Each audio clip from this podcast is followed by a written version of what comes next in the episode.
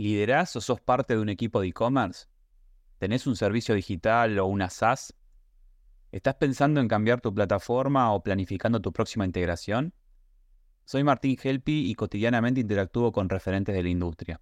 Quédate en este podcast donde vas a escuchar conversaciones con fundadores y responsables de soluciones para e-commerce.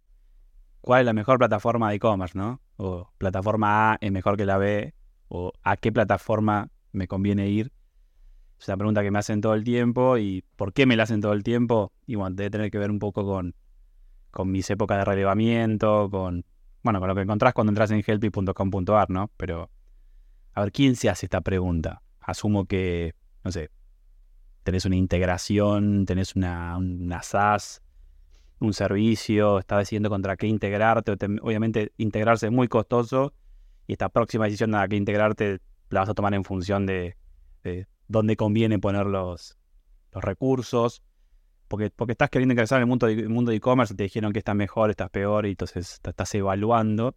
O por ahí estás conforme con la que tenés y querés saber qué, hay afuera y cuán conforme estás, ¿no? Pero bueno, remontándonos un poco a eso, ¿por qué, ¿por qué me viene a hacer esta pregunta? Tiene que ver un poco con esto, ¿no? Si, si estás en Spotify, estoy mostrando una placa con los diferentes relevamientos que hay en helpy.com.ar barra relevamientos.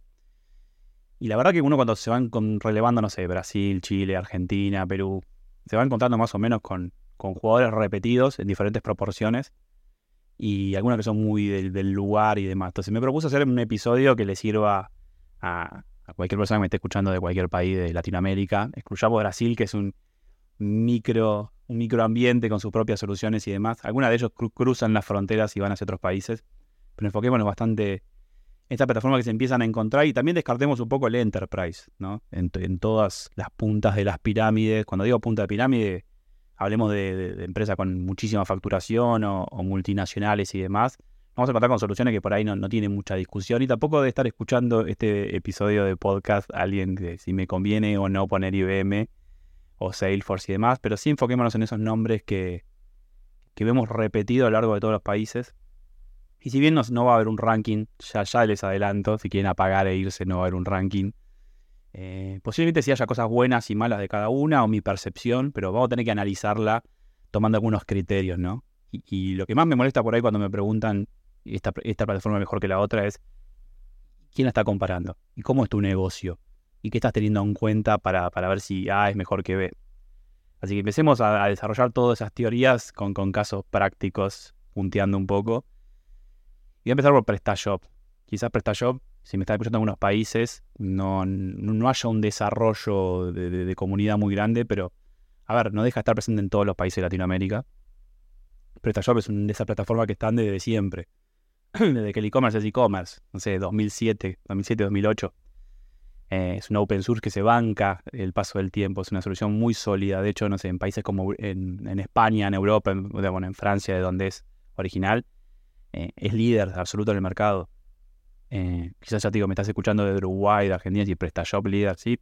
PrestaShop muchas veces se la, compara con un WordPress y demás, pero es una, solución hiper sólida. Ya vamos a llegar a, acá, a esa etapa, pero digo, y muchas veces se la toma como un framework, ¿no? Como un punto de partida. Muchas agencias toman PrestaShop como como un framework para construir algo arriba. Entonces, ¿es buena, es mala? ¿Me la recomendás, no me la recomendás? Creo que más allá de la robustez, de la curva de aprendizaje que tiene, que la verdad que son frameworks en los cuales se pueden trabajar, se pueden aprender, no es que un recurso tiene que, pasar millones de años para entender cómo, cómo, programar arriba un plugin y demás. Yo creo que el gran problema de prestación en Latinoamérica es la comunidad, justamente, ¿no? Todavía hay una comunidad que no, que no terminó de afianzarse. Cuando digo comunidad es todo, son las agencias que lo implementan, o sea, hay pocas agencias que implementan PrestaShop de altísima calidad, pero no deja de haber pocas en comparación con otras plataformas, ¿no? Obviamente, que, es poco, y bueno, poco en comparación con agencias que implementan Bitex, por decirlo de alguna manera. Hay pocas soluciones haciendo integraciones para PrestaShop. Si vamos de cara a los medios de pago, a los correos en todos los países, no todos tienen su plugin preparado, plug and play para PrestaShop. Pero hay que entender que es una solución hiper sólida, que te permite crear un carro B2B, B2C, B2B más B2C. He visto marketplace desarrollados en PrestaShop Así que digamos que si tengo que cuantificarlo, el tema es, es ese básicamente. El, desarrollo alrededor de PrestaShop todavía lo veo un poco en crecimiento, pero creo que todavía le, falta como para decir, bueno, voy, voy sobre mi primera solución y elijo PrestaShop, ¿no? Me voy a encontrar con estos faltantes que me van a salir a obligar a desarrollarlos porque sí, y reitero, va a depender mucho del estadio en el cual estés, pero eh, no deja de ser una solución que está presente en todos los lugares, que en su, proporción está presente en todos los países. Shopify, ¿no? Shopify se me ilumina la cara. Yo, creo que Shopify es, de los que mejor resolvió esto de estoy por empezar, voy a hacer dropshipping, estoy probando mi buen negocio, me da alto un PrestaShop y también, a ver, tengo un negocio sólido, vendo un montón, me tengo que integrar contra todo el mundo, también elijo Shopify. Creo que, es, creo que es el que mejor resolvió esto de tener una solución para el que recién arranca y una solución como, no sé, como Plus, con la cual se pueden hacer cosas increíbles. Se pueden hacer integraciones que no he visto en otras plataformas. Eh, integraciones de, de, cross-border, de cálculo de costo aduanero. Tiene un API que, reitero, permite, justamente, permite un desarrollar todo un ecosistema alrededor de eso y por eso creo que es de las soluciones que tiene un ecosistema líder alrededor, ¿no? uno entra al, App Store de, soluciones de Shopify que no creo que haya otra plataforma en el planeta que tenga la cantidad de soluciones. ¿Qué significa esto? No sé, quiero un plugin de marketing que me permita, no sé, una venta cruzada, ¿no? Llegar al checkout y que me ofrezca otro producto. Bueno, voy a encontrar 45 opciones. Y todas rateadas, y si, esta solución la, instalaron mil tiendas, esta dos mil tiendas. De hecho, hay, hay empresas que se dedican pura y a hacer soluciones para, Shopify, porque la comunidad es muy grande. Entonces digo, ¿qué encontramos en Shopify? Una solución que tiene un API para, para mi gusto de, las mejores del mercado, que pudo resolver esto de, bueno, con 40 dólares, con 30 empiezo, y si tengo algo grande, bueno, pago un plus, 2.000 dólares, lo que sea, y, también tengo una solución robusta. Y si estoy buscando esa, esa pequeña solución de marketing o de integración y demás, seguramente la encuentro. Eh, en muchos países de Latinoamérica es líder. Pero también se dan casos como, como el de Argentina, Dije que este video iba a ser bastante latan, pero puedo nombrar a Argentina un caso muy especial de Shopify que es que carece ¿no? de, soluciones de cobro, o sea que hay una sola, Mercado Pago. Entonces, si quieres tener una solución que no sea Mercado Pago, en Shopify no la vas a encontrar. O la vas a encontrar con soluciones que por ahí no son del todo legales, o, a ver, legales no, no están validadas por la plataforma, vamos a llamarle de esa manera. Entonces tampoco te permite, ¿no? Crecer exponencialmente si no te acompañan con todos los medios de pago, con todo lo de correo. Entonces digo, pero eso por ahí no pasa en Chile. En Chile te encontrás con que la forma de pago que vos necesitas y los correos están integrados a Shopify, puedes probarlo perfectamente. Entonces, creo que creo también que, se, que ahí tuve también un ecosistema de soluciones bastante interesante alrededor de agencias. Son esas soluciones también que decís, eh, puedo ir sin una agencia alrededor, y sí, ¿no? Son esas, son esas plataformas que un día a la noche pones la tarjeta de crédito, te das de alta, abrís o sacás un freemium, la empezás a testear y es bastante amigable, ¿no? Lo que no quita que después quiera hacer un desarrollo interesante, desafiante. Que acá, siempre voy a nombrar esta palabra desarrollo, ¿no? Cuando uno empieza a decir, esta plataforma es para mí, no es para mí, yo siempre pregunto, bueno, ¿y, cómo es tu stack de soluciones? ¿Cómo es tu ecosistema? ¿Contra qué te vas a tener que integrar después? No es lo mismo tener una plataforma que solamente tiene un catálogo único, un stock y vende con un medio de pago y un correo, a tener que estar integrado a otro stock en otro lado, a, a múltiples plataformas, a tener un circuito de venta complejo. Entonces digo, va a depender siempre de eso, ¿no? O sea, ¿es buena esta plataforma? No, bueno, pero ¿qué vas a hacer con esa plataforma? Vitex. Vitex yo creo que esas plataformas que... A ver, lo, voy a decir así abiertamente, genera este, esta sensación de amor-odio, ¿no? Yo creo que Vitex o se lo ama o se lo odia. O sea, creo que llegó, llegó a cubrir un espacio que quizás ninguna otra plataforma lo había cubierto, es decir, este SaaS que Enterprise o pensado para grandes operaciones, con un ecosistema que tiene las soluciones que, esa, que ese segmento del mercado necesita. También logró ser una plataforma aspiracional, ¿no? Mucha gente dice, bueno, cuando crezca voy a tener un Vitex, o en algún momento voy a tener un Vitex. Se enfocó muchísimo en, esto de los, de los marketplace, ¿no? Marketplace es algo que por ahí hace, estamos hablando de, no sé, 2007, 2010, 2015, 2016, uno no pensaba en, abrir un marketplace porque sí, tener un grupo de afinidad y abrir un marketplace. Bueno, no, es algo que se pensaba en esas épocas y Vitex lo permite. Está muy, muy, muy pensado, muy optimizado para que, no sé, un grupo de tiendas que quieran compartir productos puedan hacerlo de forma prácticamente plug and play. Generó un ecosistema de implementación y de agencias eh, muy rápido, muy sólido. Pero ya te digo, también generó esto del odio, ¿no? Vino a ocupar un lugar que por ahí ocupaba otras plataformas. Se metió muy rápido, se metió uno diría agresivamente, pero agresivamente bien, ¿no? Comercialmente, ¿no? Creando, un lugar que para, mi gusto estaba vacante y supieron aprovecharlo muy bien.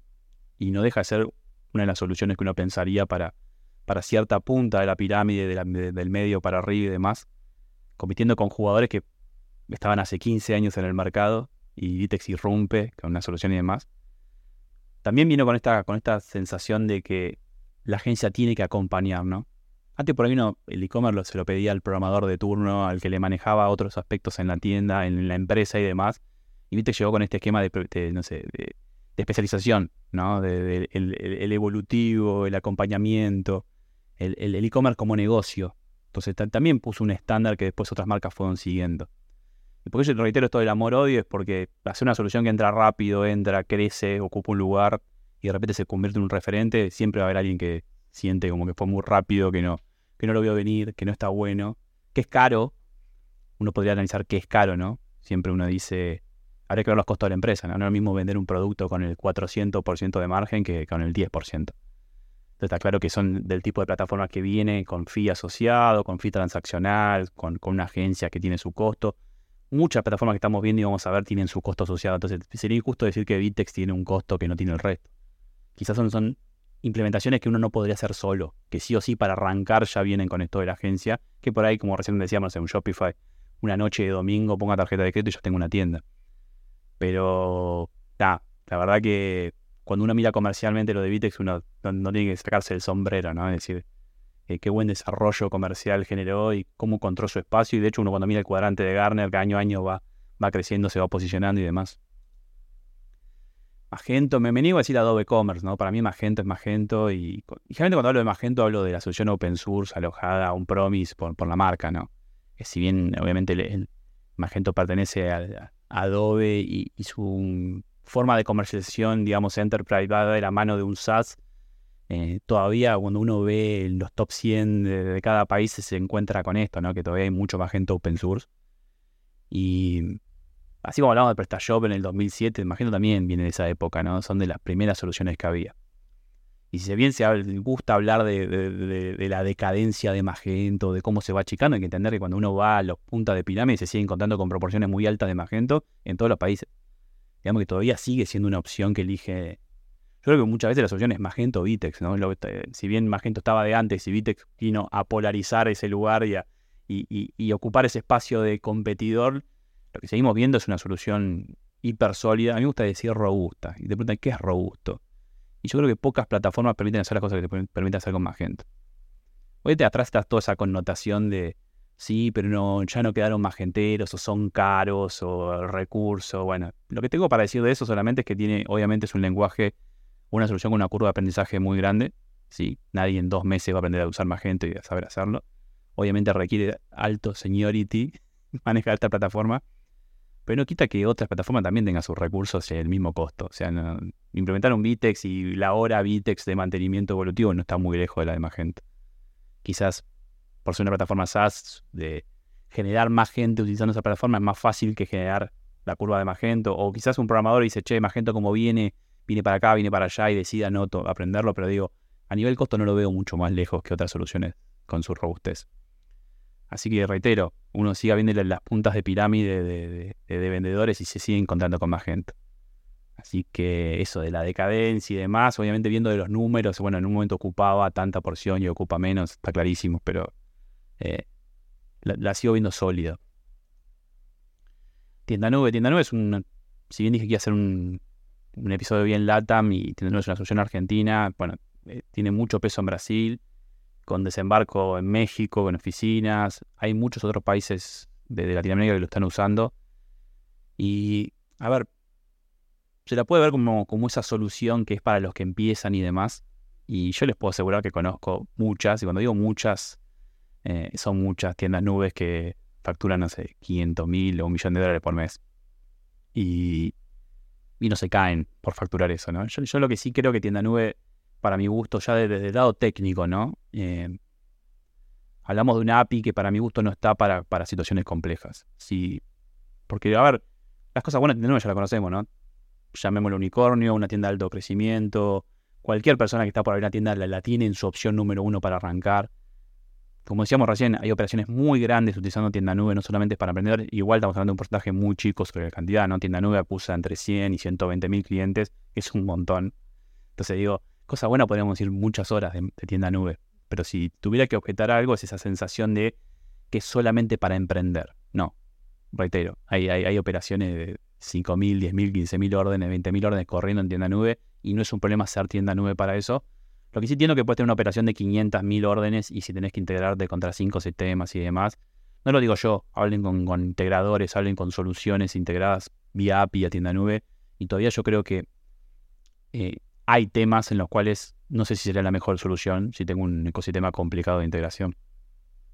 Que es complicado, reitero. Por ahí la mayoría son complicados, ¿no? Complicado es integrarse acá, integrarse allá, que el stock no esté en un mismo lugar, compartir con un marketplace el stock, tener más de una tienda. Bueno, ese tipo de soluciones yo no sé si elegiría tienda nube para eso, pero creo que va a ir evolucionando. Eh, tampoco la culpa de tienda nube, ¿no? Si por más que tenga estos, estos super clientes flagship que contaba, si de 120.000 clientes que tienen, 115.000 no necesitan ninguna integración, obviamente no va a ser la prioridad uno. Eh, mucha gente critica tienda nube y digo, che, por el costo que tiene mensual, no hay ninguna de las que estoy hablando y voy a hablar que tenga la integración con todos los medios de pago de cada país, con toda la logística de los países.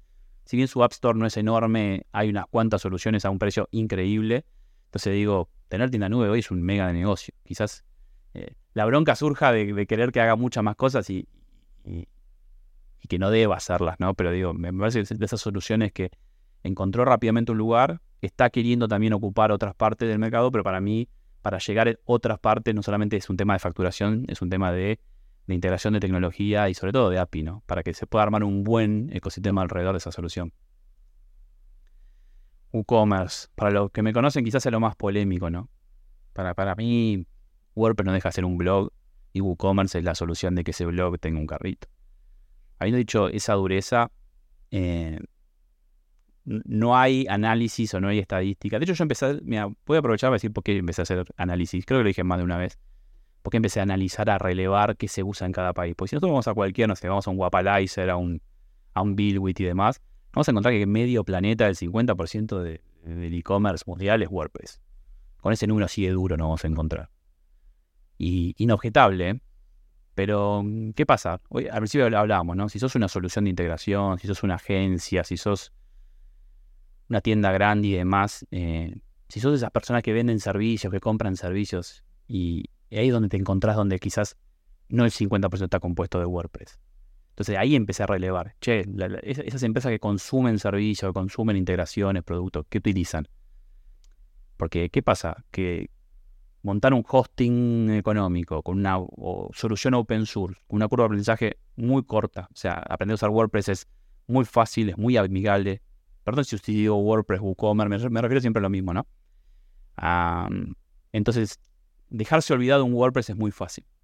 Entonces digo, desde ahí viene también que haya mucha solución. Dejarse olvidado una solución SaaS que sale 500 dólares por mes, venda o no venda, y no es tan fácil, e implementar una tienda enorme y gastarme 10 mil dólares y después no usarla, tampoco pasa algo que pasa muy seguido. Entonces digo, hay que entender también cuando vemos esos números desproporcionados si vamos a crear esos números, también creamos, no sé, que Vitex es el 0,3% del e-commerce. Y es así, ese 0,3, quizás un poco más grande. Entonces digo, ese mismo número que me dice que el 50% de WooCommerce también me dice que el 0, algo son estas soluciones que venimos hablando que son hiper, hiper conocidas. Entonces, para mi gusto es una buena opción para probar un MVP rápido. Che, estoy para vender, quiero montar un carro, quiero ver si vendo, quiero hacerlo rápido, a bajo costo, sin depender de nadie mi equipo interno puede manejarlo, bueno, es una buena solución. Sería mi solución y no, pero es una buena solución por ese lado. Por eso te digo, la curva de aprendizaje es muy corta, es muy intuitivo el panel, las tiendas se ven bastante bien. Y podría aprovechar para, para emparejar con, no sé, si me está escuchando los amigos de B2B, por ejemplo, Ale, Agus. Em, lo, que, fue pasando después es que hubo soluciones que lo tomaron como un framework como hablaba al principio, ¿no? Hay mucho PrestaShop tuneado que termina siendo otra cosa que la solución de una agencia. Bueno, mucha gente toma esto y le quita quizás las cosas que a mí no me gustan, que tienen que ver con performance, con seguridad y demás. Bueno, abstraen esos que son problemas para mí, problemas para el que no sabe que son problemas, ¿no? El que agarra un WordPress, lo instala, uy, qué lindo se ve, qué rápido lo subo, quedó andando, fantástico, ya tengo una tienda. Bueno, ahí nace el problema, ¿no? No tenés una tienda. Tenés un potencial problema si creces, porque hay un montón de cosas que ajustar. guste o no guste. Se entiende, ¿no? El que sabe ajustarlo quizás va achicando ese problema y va achicando el problema de perfo. Entonces digo, hay muy buenas soluciones como, reitero, como B2B, los amigos de Ale y Agus, que tomaron esto como un framework. Entonces ahí sí, entonces en vez de decir, bueno, en vez de hacer algo a medida y demás, tomo esto como un framework, acelero un montón, es muy intuitivo su panel, hay una solución de plugins de, de diferentes calidades alrededor de esto, donde yo curo un poco ese contenido, elijo lo que realmente está sólido, me encargo de, de, dejarlo sólido, anti-ataques o con la misma cantidad de ataques que le pueden pegar un magento, pero digo, lo dejo bien acomodado, ahí empiezan a ser soluciones interesantes. Entonces, esa es mi, mi opinión de esta plataforma tan, tan controversial. Y ahí, cuando me preguntan qué es custom, en todo mi reporte van a encontrar la palabra custom. Bueno, custom a veces cuando no me doy cuenta de que es algo, le pego con diferentes scripts y bueno, no sé con qué está hecho. Es algo quizás le hicieron a medida o quizás se tomaron el trabajo de quitarle todas las los sesgos de la solución y quedó custom. Puede ser un WordPress custom, un PrestaShop, un Spree, yo que sé, puede ser cualquier plataforma open source llevada a otro nivel o alguien que se dedicó a desarrollar una solución. Muchos dirían, ¿por qué caer algo custom habiendo tantas soluciones y demás en el mercado? yo creo que el custom va a estar siempre y debería estar siempre. De hecho, no sé, eh, la tienda número uno de zapatillas en Argentina es un custom. Em, y de hecho, si, entran a mi podcast y van a encontrar muchos lindos episodios, no sé, como el de Surcinap, Tornado, de, eh, no quiero olvidar ninguno, Web Expert y demás. Después hago una playlist y la pongo acá abajo, pero digo, soluciones que son custom y, la, la, suma de todos los proveedores custom generan una base muy sólida, un porcentaje muy alto, equiparable a cualquier otra solución. Y uno diría, pero no es un peligro que mañana esté y no esté. Y yo creo que, a ver, todo, todos requiere análisis, como hicimos al principio, ¿no? ¿Por qué tengo una plataforma? ¿Qué, ¿Para qué la necesito? ¿Qué voy a hacer con ella? Em, quizás si una solución custom, obviamente, no va a tener 150, 120 mil, 800 mil clientes, no lo va a tener. Claramente, solamente tenga, voy a estar yo y otros 10, 12, 50, 30. Bueno, hay, hay soluciones que pueden tienen 150, 200 clientes.